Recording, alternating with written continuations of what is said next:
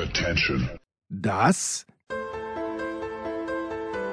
sind die Daily Nuggets auf Sportradio 360.de. Selten golden und ganz sicher nicht täglich, aber wir haben uns stets bemüht. Also meistens. Nun gut, zu besonderen Anlässen, wie eben heute, zum Thema Musik. Die Daily Nuggets. Jetzt. Herzlich willkommen bei Musikradio 360. Wir machen heute mal was ganz anderes. Nein, keine Angst, es gibt nicht die nächste Folge über die Geschichte des Punkrock. Da muss man ja auch ab und zu mal eine Pause machen. Wir reden jetzt einfach über die Geschichte der Musik im Allgemeinen. Und warum auch nicht? Denn ja, es gibt eine neue Rangliste und alle lieben ja Ranglisten, weil man sich dann so schön streiten kann, ob das persönliche Lieb Lieblingsalbum jetzt nun auf Platz 7 oder auf Platz 12 gehört. Kann man machen, muss man nicht. Aber der amerikanische Rolling Stone hat vor ein paar Jahren eine Liste gemacht mit den 500 besten Alben aller Zeiten. Jetzt haben die deutschen Kollegen nachgelegt. Und wenn man ehrlich ist, auf den vorderen Positionen steht der Kanon des Rock'n'Roll. Da gibt es im Laufe der Jahre leichte Verschiebungen, aber keine Revolution. Allerdings gibt es in Deutschland eine andere Nummer 1. Das ist nämlich nicht What's Going On von Marvin Gaye, sondern Velvet Underground und Nico mit dem gleichnamigen Debütalbum. Wir hören ein Stück daraus. Hier ist Velvet Underground mit I'm Waiting for the Man.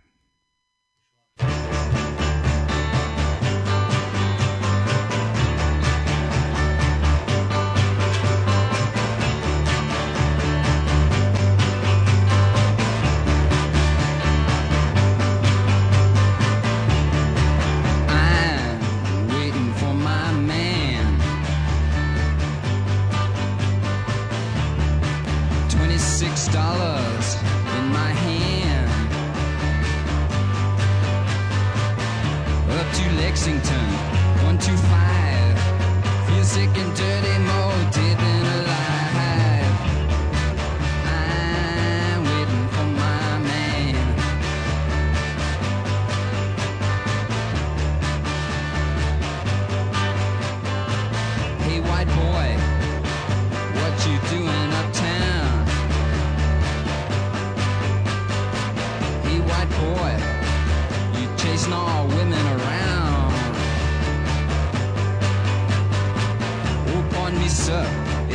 from my mind.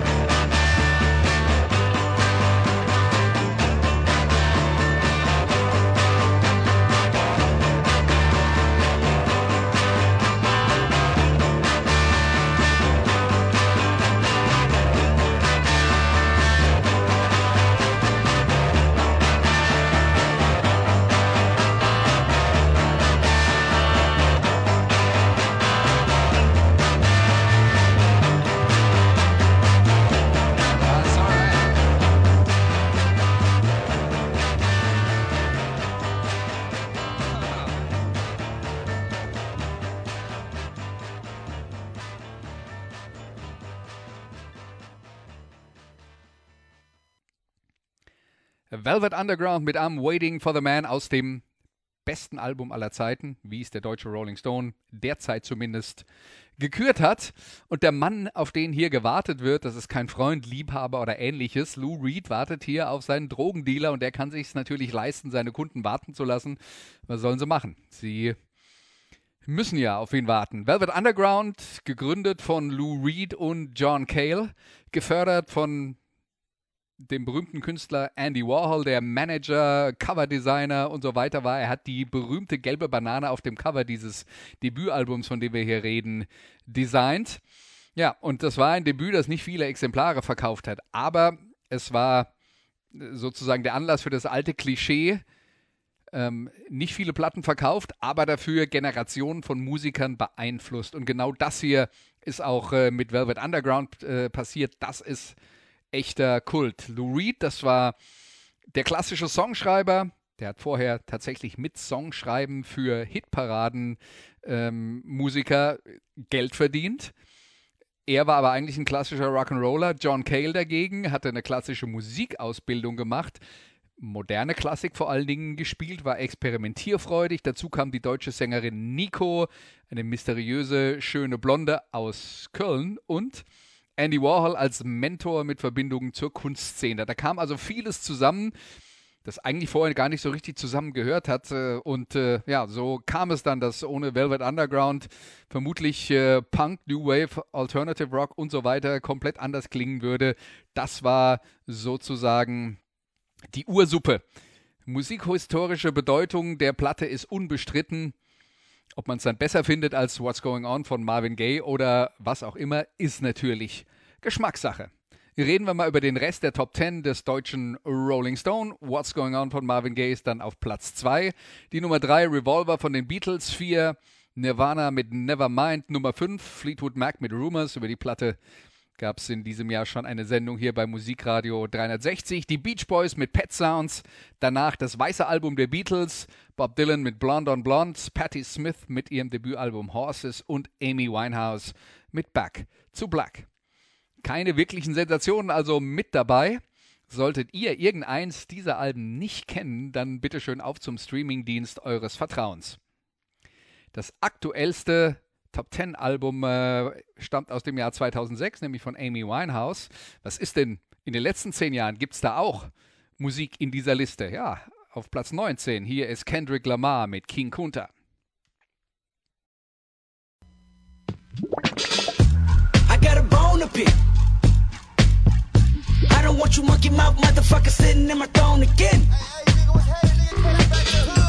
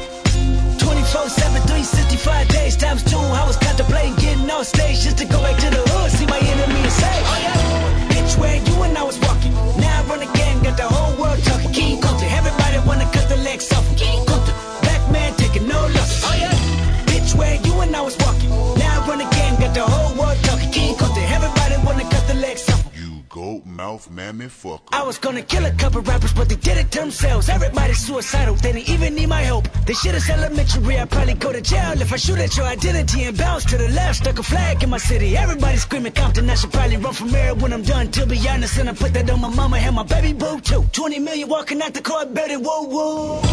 Oh yeah, fuck the judge, I made it past 25, and now I was, a little nappy headed nigga with the world behind him. Life ain't shit but a fat vagina, screaming, Annie, are you okay? Annie, are okay? Limo tinted with the gold plate, straight from the bottom. It's the belly of the beast, from a peasant to a prince to a motherfucking king. Oh yeah, bitch, where you and I was. By the time you hear the next pop, the funk shall be within you. Now I run the game, got the whole world talking King Coulter. Everybody wanna cut the legs off King Coulter. Black man taking no losses. Oh yeah, bitch, where you and I was walking. Now I run the game, got the whole world talking King Coulter. Everybody wanna cut the legs off.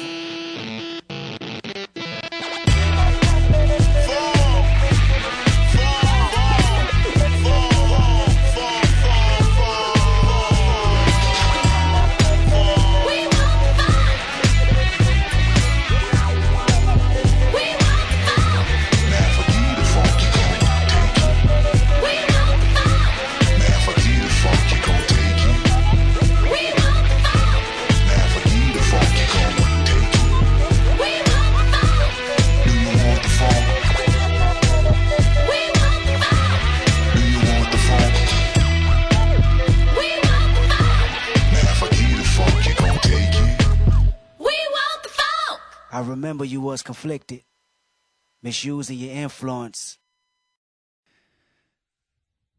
King Kunta von Kendrick Lamar aus dem Album To Pimp a Butterfly erschien 2015.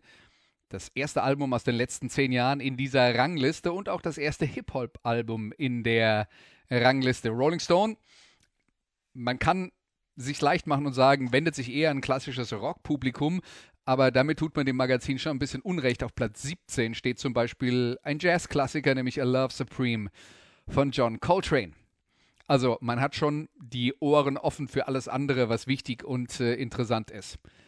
Auffällig durch Abwesenheit in den Top 50 die Rolling Stones, obwohl sie das Bild einer klassischen Rockband, wie wir es heute kennen, geprägt haben. Auf Platz 51, 58 und 59 dann einige ihrer größten Klassiker, nämlich Sticky Fingers, Beggar's Banquet und Exile on Main Street.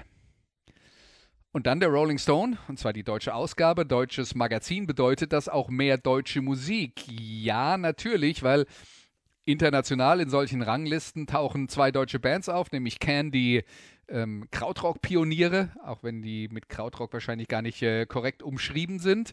Und Kraftwerk, die Elektronik-Pioniere, die also wirklich Bahnbrechendes geleistet haben und neue Dinge ausprobiert haben, die sich andere Musiker weltweit nicht getraut haben. Aber Can und Kraftwerk, das ist halt der Kanon der deutschen Musik für den Rest der Welt und sonst nix. Kraftwerk sind auch natürlich in der deutschen Rangliste dabei. Die höchstplatzierte deutsche Platte ist ihr Album Trans-Europa Express von 1977. Die nächste dann, das wichtigste Album der neuen deutschen Welle, auf Platz 64. Hier sind die Fehlfarben mit Gott sei Dank nicht in England. Wo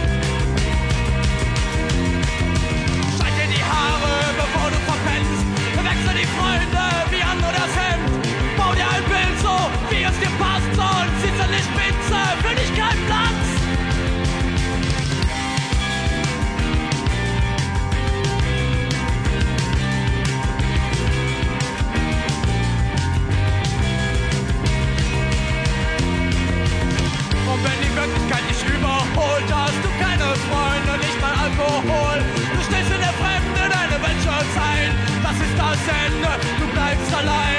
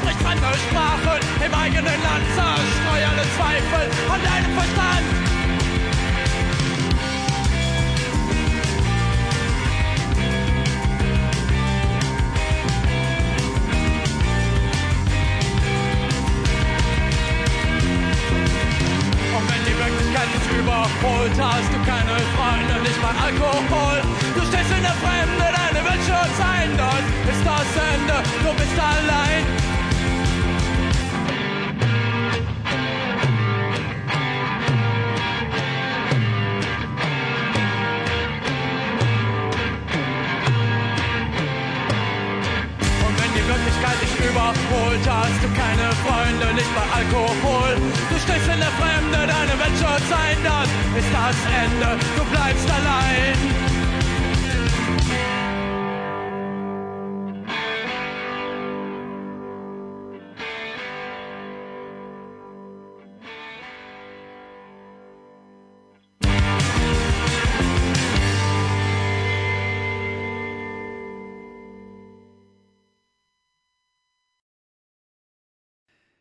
Gott sei Dank nicht in England von den Fehlfarben aus dem Album Monarchie und Alltag. Ein absoluter Klassiker aus dem Jahr 1980. Irgendwann müssen wir, muss ich an dieser Stelle hier meine eigene Sendung über dieses Album machen. Die Fehlfarben aus Düsseldorf kommen aus der lokalen Punkszene im Ratinger Hof.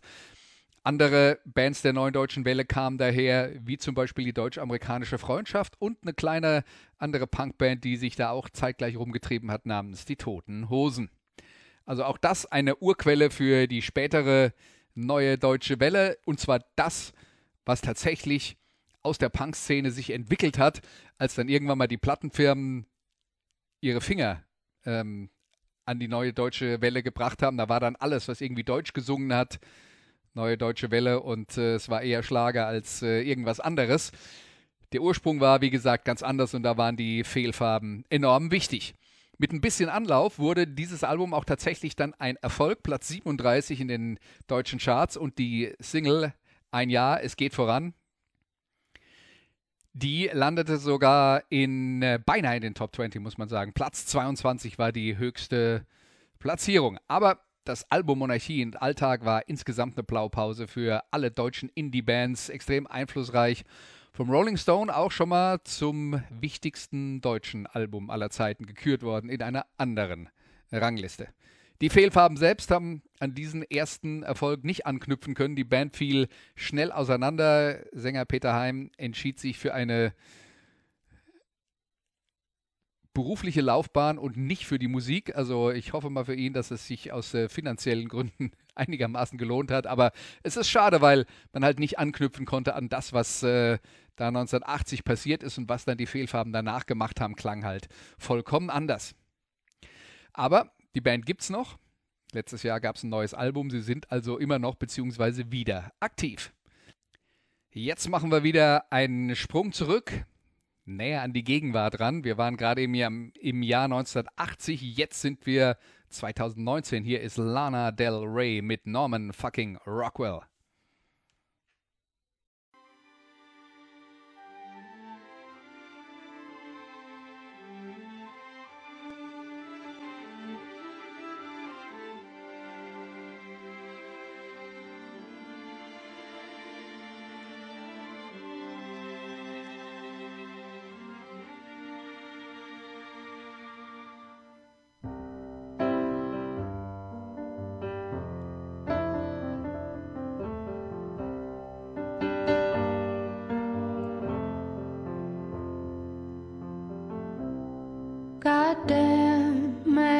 Child.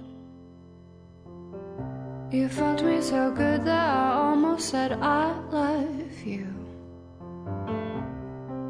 You're fun and you're wild. But you don't know the of the shit that you put me through. Your poetry's bad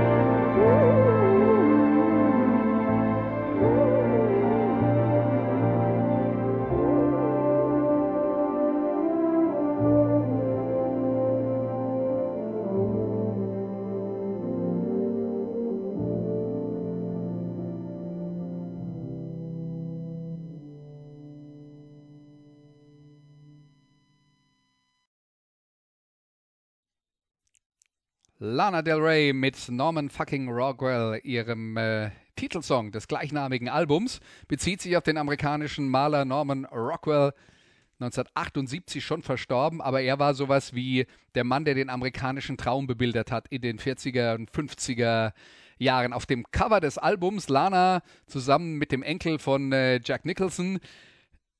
Im Hintergrund steht allerdings Los Angeles in Flammen. Man könnte also den Vordergrund noch so als äh, ja, romantische Szene auf einem Segelboot interpretieren. Hinten dran sieht man dann, äh, dass in der Welt gar nichts gut ist. Das Album Norman fucking Rockwell ist äh, experimentell, minimalistisch, gutes Songwriting und ja, dann ist ja Lana Del Rey immer eine, die die Großmeisterin ist, im äh, möglichst unbeteiligt die äh, Songs vor sich hin singen, als ging es da um Belanglosigkeiten und dabei hat der Song gerade eben mit folgenden Zeilen begonnen. Gottverdammt, Jüngling, du hast mich so gut gevögelt, dass ich beinahe gesagt hätte, ich liebe dich. Also bei Lana Del Rey muss man immer ein bisschen genauer mithören oder reinhören, damit man nicht den falschen Eindruck bekommt, worum es in dieser Musik geht. Ja, und so ist das, was Lana Del Rey macht, die sich ja musikalisch sehr stark am Sound der 50er Jahre anlehnt, äh, trotzdem immer noch ein Panorama des äh, heutigen Amerika. Also da ist immer eine ganze Menge zu entdecken, wenn man sich die Mühe machen will, sich damit zu befassen. In der Liste der 500 besten Album, Alben äh, aller Zeiten beim Rolling Stone werden selbstverständlich alle Klassiker abgearbeitet. Deshalb sind es ja Klassiker. Aber ich habe jetzt hier noch ein paar Sachen für euch, die ihr vielleicht noch nicht kennt. Und das macht es ja dann auch mal interessant, neue Dinge kennenzulernen, die möglicherweise nochmal erforscht werden sollten. Genauer, hier ist Platz 308, The Magnetic Fields mit I Don't Wanna Get Over You.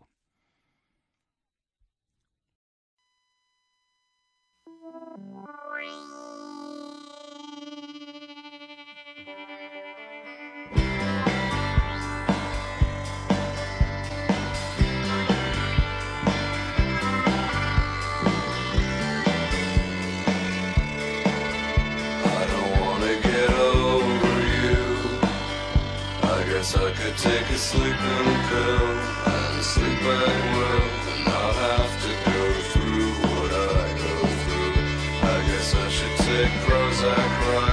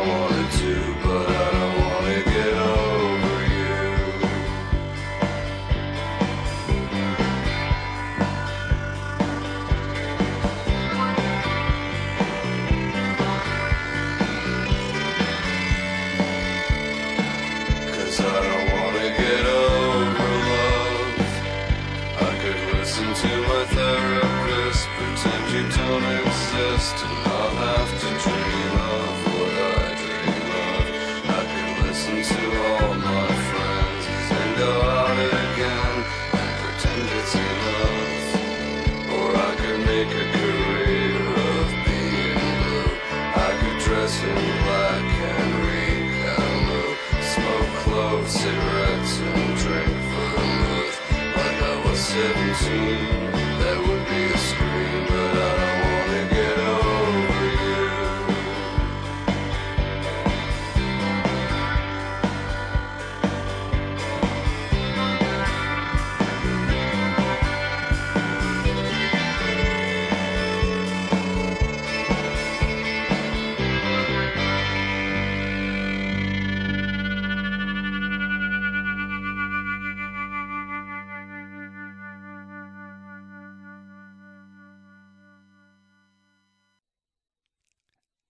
I don't wanna get over you von The Magnetic Fields. Also ich will den Gedanken an dich gar nicht überwinden. Das ist äh, der Titel des Songs. Das Album heißt 69 Love Songs, 69 Liebeslieder und es hält, was es verspricht.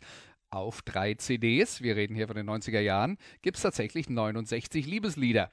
Sänger und Songschreiber Stephen Merritt hatte gerade eine sehr kreative Phase. Die Band gegründet eigentlich 1991, aber dieses Mammutwerk war der Durchbruch in der Indie-Szene und aber eben auch nur da. Also größere Verkaufszahlen waren da nicht zu erwarten. Die Band existiert immer noch um Merritt herum, der Hauptsongschreiber ist und äh, der Mann, um den sich da alles dreht.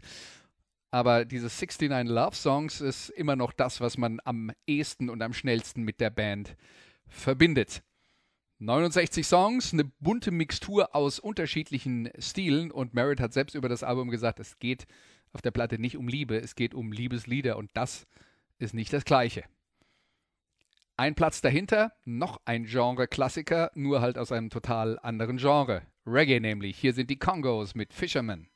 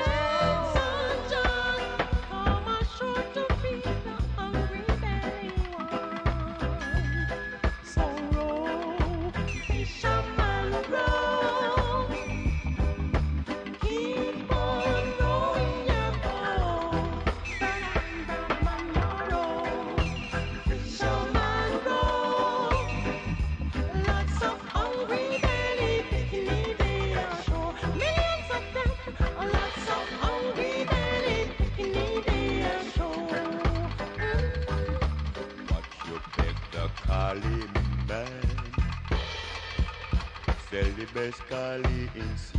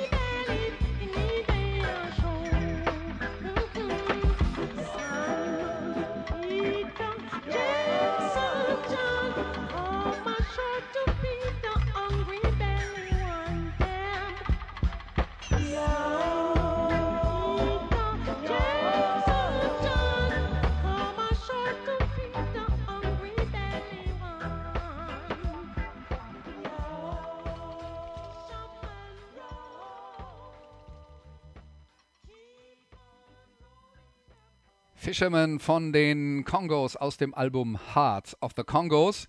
Die Kongos, ein Duo, die Sänger Cedric Myton und Roydell Johnson, produziert von Jamaikas Produzentenlegende Lee Scratch Perry, der auch zu Beginn der Karriere von äh, Bob Marley ganz schön seine Finger im äh, Spiel hatte und in den 70er Jahren sein eigenes Studio hatte und ganz viele Reggae-Klassiker produziert hat, eben auch Heart of the Kongos. Ein Album über spirituelles Erwachen und kulturellen Stolz, ein Manifest des Roots Reggae.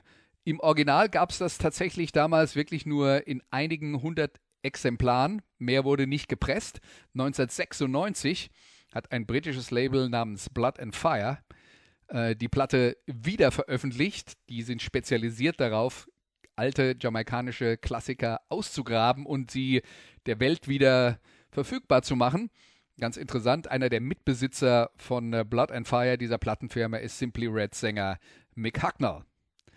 Jetzt waren wir gerade beim erdigen Roots Reggae Sound der Kongos und jetzt kommt was ganz anderes, der geschniegelte, glatt polierte Soul Sound von ABC. Hier ist The Look of Love.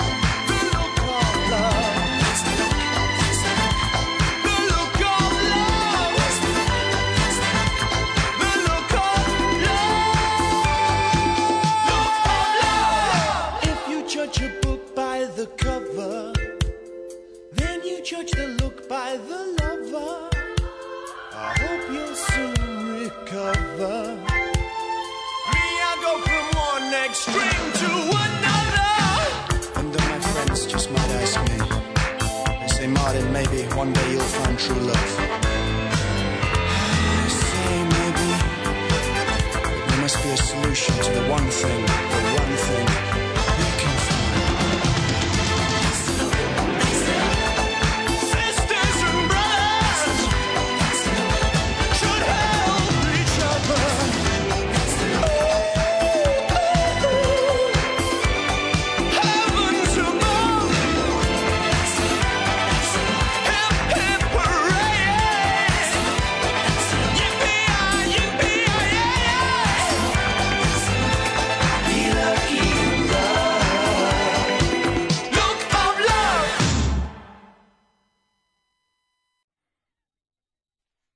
ABC mit The Look of Love aus dem Album The Lexicon of Love auf Platz 383 der 500 besten Platten aller Zeiten laut dem deutschen Rolling Stone. Der Sound der 70er Jahre, des Souls der 70er Jahre, gefiltert durch die Technik der frühen 80er und Sänger Martin Fry verarbeitet in den Texten eine Trennung.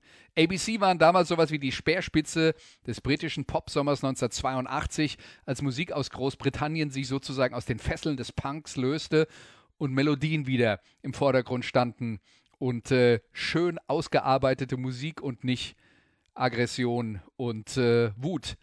Das kam super an in den britischen Charts. Das Album war Nummer 1 in Großbritannien, aber ABC begangen auf dem nächsten Album Beauty Stab sowas wie Karriere Selbstmord. Auf einmal waren da laute Gitarren mit dabei und so. Also das äh, 82er Popsommer-Publikum fand das ziemlich igitt.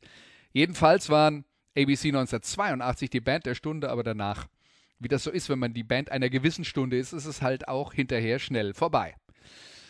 Und jetzt haben wir noch ein Stück für euch und das ist wieder was ganz anderes. Ein Schwesterntrio aus der amerikanischen Folkszene. Hier sind die Roaches mit dem Hammond Song.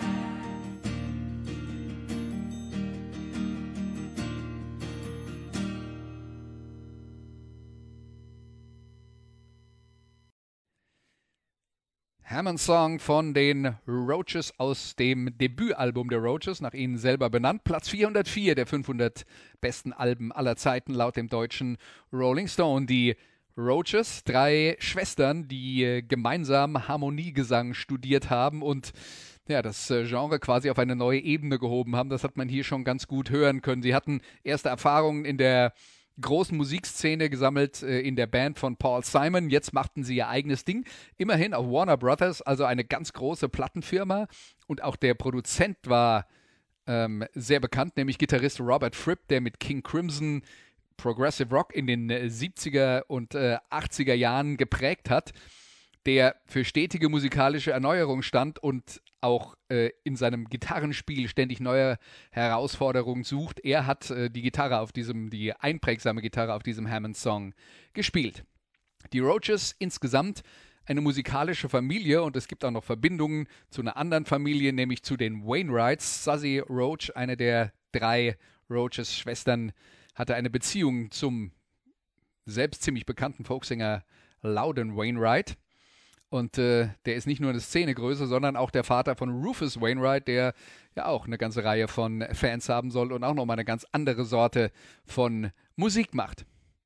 Ja, die Roaches haben eine Reihe von Alben veröffentlicht. Reich und berühmt wurden sie leider nicht, aber bitteschön, sie haben Spuren hinterlassen in der Musikgeschichte und im Jahr 2023 reden wir immer noch von ihnen.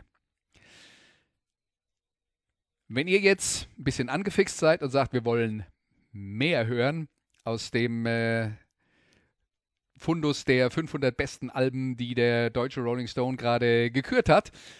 Das Heft ist gerade erschienen, immer noch am Kiosk erhältlich, kann man sicher auch online, wenn man kein Papier in der Hand haben will, äh, recherchieren, was da so alles noch mit dabei ist und vielleicht lasst ihr euch ja inspirieren, noch ein paar andere Platten anzutesten.